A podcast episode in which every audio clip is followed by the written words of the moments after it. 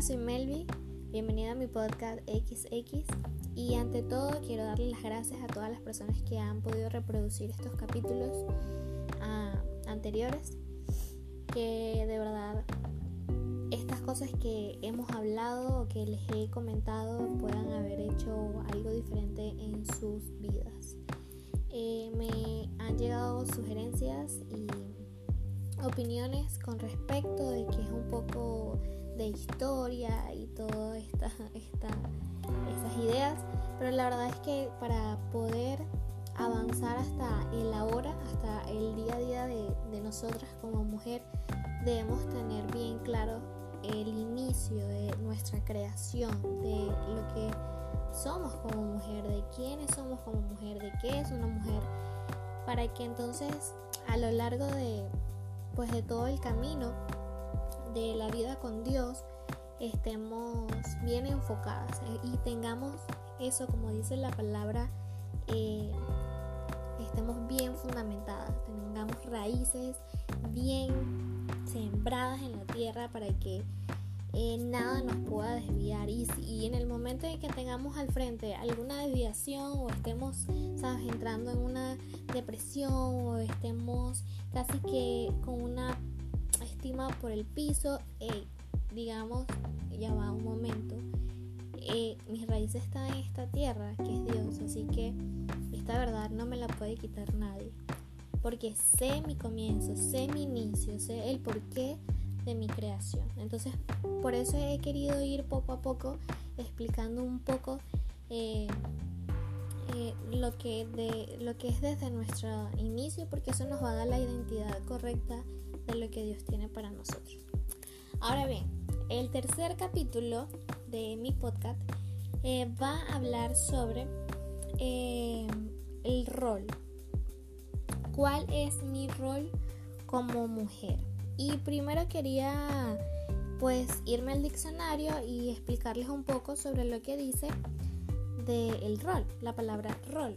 Y dice que es una función o es la función que una persona desempeña en un lugar o en una situación. Ese es lo primero que sale en Google. Ahora bien, si la gente entendiera el rol del matrimonio, bíblicamente no habría machismo en nuestra sociedad. Si hay un rol de liderazgo en la vida del hombre, asumirá siempre la responsabilidad de hacer y ser. Pero un buen líder es primero un buen seguidor. Y digo hombre porque, como he venido diciendo, es la cabeza de la familia, del hogar, pero también incluimos el rol de la mujer en un matrimonio. Ahora, la Biblia no propone una sociedad machista ni feminista, sino de una sociedad llena de líderes, de personas con dominio propio, con responsabilidades, con valentía, con poder de hacer lo que quieren, lo que deciden, capaces.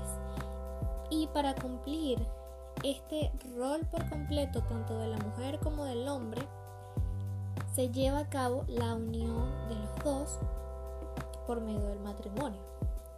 Ahora, el matrimonio es una foto que da la imagen de Dios para las personas que lo ven o que ven esa foto. Sí, eh, pero no lo hace perfecto. No, no quiere decir que porque veamos una foto de dos personas riéndose abrazados, eh, quiera decir que es la vida perfecta de ellos. Tal cual como no es perfecta la iglesia con Cristo, como no somos perfectos nosotros, aun cuando estamos unidos con Dios. Cristo es el perfecto y por eso se pone delante de nosotros para mostrarnos hacia Dios como perfectos. Pero no quiere decir que sea así. En una relación de pareja no son los propósitos de uno sobre el otro, sino un solo propósito de ambos. Es nuestro propósito, no tu propósito o el mío. Por eso es un matrimonio, por eso es un rol unido de, de ambos. La Biblia Comienza siempre dándole liderazgo al hombre para darle la responsabilidad que Jesús llevó en sus hombros al venir acá. Recordemos que Jesús es nuestro ejemplo. Eh, yo siempre en mis oraciones eh, pido que cada día puedas llegar a la altura de Jesús, pero eso conlleva que cada día trate con mis defectos, que cada día trate de, pensar diferente, de ser mejor y de trabajarlo. Cada día es una constante ah, para trabajar, para mejorar en las cosas que están mal. Así tal cual es la vida del hombre y es la vida de un matrimonio. El líder provee seguridad a su esposa y a su hogar. Y eso a la vez es sujetarse a las preferencias no solo de lo que Jesús quiere, sino también de lo que tu esposa quiere para sentirse segura. La palabra sujetar no nos debe dar miedo. Hay en la Biblia muchos, eh, muchos pasajes que hablan sobre eh, el sujetarse. Pero en el diccionario dice que es tener una persona, un animal o una cosa agarrada de algún modo que ejerza presión sobre ella impidiendo que se mueva, se caiga o se escape. Incluso dice que se desordene. Entonces, el sujetarse es tener seguridad. El sujetarse es, ah, es sentirnos seguros de que no vamos a caernos, de que no vamos a desviarnos.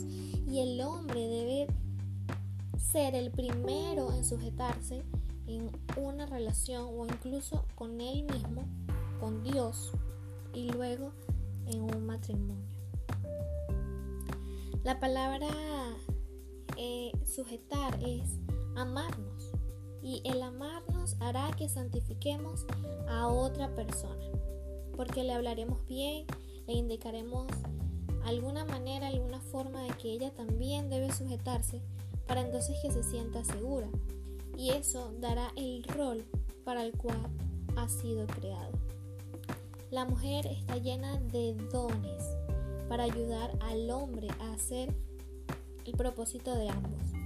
Y por último, el hombre sostiene, se sostiene y sostiene al hogar. ¿Qué ha pasado actualmente en el mundo? ¿Qué, qué vemos? Siéntate un momento en la sala, allí de tu casa, porque todos estamos en casa, y pregúntate qué ha pasado actualmente con nuestros roles en el mundo. La inseguridad del hombre es lo que ha producido la necesidad de la mujer de tomar su puesto, de tomar el, el puesto del hombre. Creo que en los tiempos en los que estamos ha habido una evidente disminución del rol masculino, cosa que ha tenido muchos e infinitos motivos que parten desde una sexualidad confundida, una pérdida de identidad, de inmadurez, de un poco importa, hasta infinidades. No hay suficientes hombres capaces y los que hay aún no se han preocupado por levantar a los demás. Esto ha causado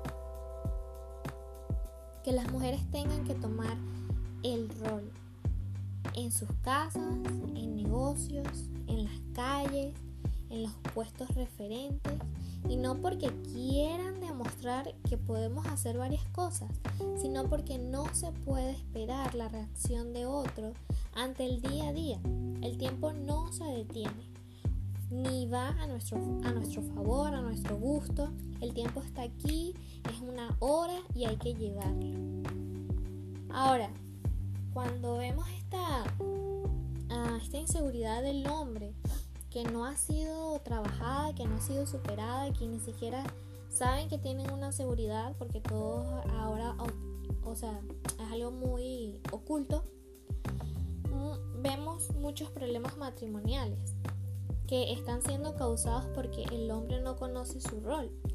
Y la mujer no dice, yo no puedo enseñarle a ser un hombre, yo no puedo decirle que tiene una responsabilidad en un hogar, yo no puedo decirle que cada día ambos debemos sentarnos para ministrarnos, yo no puedo decirle que él es el que tiene que hacer tal cosa porque no, no es tanto de que de nuestras costumbres o de cómo fuimos criadas, porque yo no estoy a favor de que un hombre no pueda, no, no cocine, no lave, no planche, sea que solo eso lo hacen las mujeres, no, porque como rol, de verdad, no es, no es nuestra función el hacer de casas, porque ambos tenemos una casa, así que el rol de casa es para ambos ambos compartimos ese rol. No es solo de la mujer. Entonces, eh, muchas mujeres dicen, yo no puedo enseñarle el rol de, de ser un hombre. Entonces se cansan y hasta allí llegó el matrimonio. Porque además la mujer también tiene que hacer su rol, ¿no? Ahora, muchas mujeres están solas o por esto o porque ni siquiera el hombre quiere tomar el rol. Ya no es porque no me lo enseñaron o ya es porque, ah, no sé, no vi la clase, sino es porque ya no quiero tomar el rol. Ya no quiero ser yo el que invita a salir a una chica. Ya no quiero ser yo el que le pida matrimonio a una chica. Ya no quiero ser yo la cabeza de una familia. Entonces, pero ¿por qué, por qué pasan estos querer? ¿Por qué pasa esta falta de, de enseñanza? Porque no hay un Dios para nosotros. No hay un Dios que me enseñe. No hay un Dios que me diga cuál es el rol. No hay un Dios al que yo ame y comprenda que mi amor no es solamente hacia Dios, no es solamente hacia mi primo, no es solamente hacia mi hermano, sino también hacia mi mujer, hacia lo que sería mi mujer, a mi ayuda idónea. No es una cuestión de patriarcado, eh, de extremo machismo o de falta de feminismo. Es una cuestión real de conceptos, de roles, de la toma del rol, del puesto y el respeto de posiciones en ambos. Es como una obra de teatro. Cada persona tiene su rol, cada persona tiene su papel en la obra de teatro. No es permitido, o sea, no, es concebible con la vida o con la trama de la obra que una persona que ya tiene su papel entonces también tome el papel del otro. Primero porque no va a coincidir en la misma escena, va a ser todo un rollo y al final no vamos a tener lo que queríamos desde un principio de esa obra. Cada persona tiene su papel, cada persona tiene su posición. Y todos deben de saber su posición, de, de hacerse responsables sobre su posición, de saberse sus líneas, de saber cómo actuar dentro de la historia, de la trama de la historia, para que pueda fluir de la manera que es para que no hayan vacíos, para que no hayan escaladas, para que todo esté de acuerdo a la historia de la obra y así tal cual pasa en nuestras vidas, para que todo pueda ir de una buena manera en como Dios desde un inicio, sí, como lo hemos hablado en los anteriores capítulos, desde un inicio, al crearnos como hombres y como mujeres, en nuestra unión pueda verse reflejado a Él para otros. Así que esto es un poco eh, lo que es este capítulo. De verdad, es muy necesario que sepamos nuestro rol como mujer, como hombres. Este capítulo también, si pueden escucharlos ustedes los hombres, si tu amiga que me estás escuchando tienes a un esposo, tienes un amigo, a un hermano, a tu primo, a tu papá, también invítalo a escuchar este podcast porque es muy necesario que sepamos nuestros roles y que no se quede solo con lo que yo acá estoy diciendo, sino también con que vamos a estudiarlo, vamos a buscarlo por internet, vamos a buscarlo principalmente, ante todo, en la Biblia, para que Dios me enseñe el rol como hombre, Dios me enseñe el rol como mujer y que ambos podamos entonces crear el rol que Dios quiere para nosotros, para nuestra familia, que es lo más importante. Ya dejemos a un lado los vacíos, dejemos a un lado las inseguridades, porque sepamos que tenemos una piedra firme, ¿sí?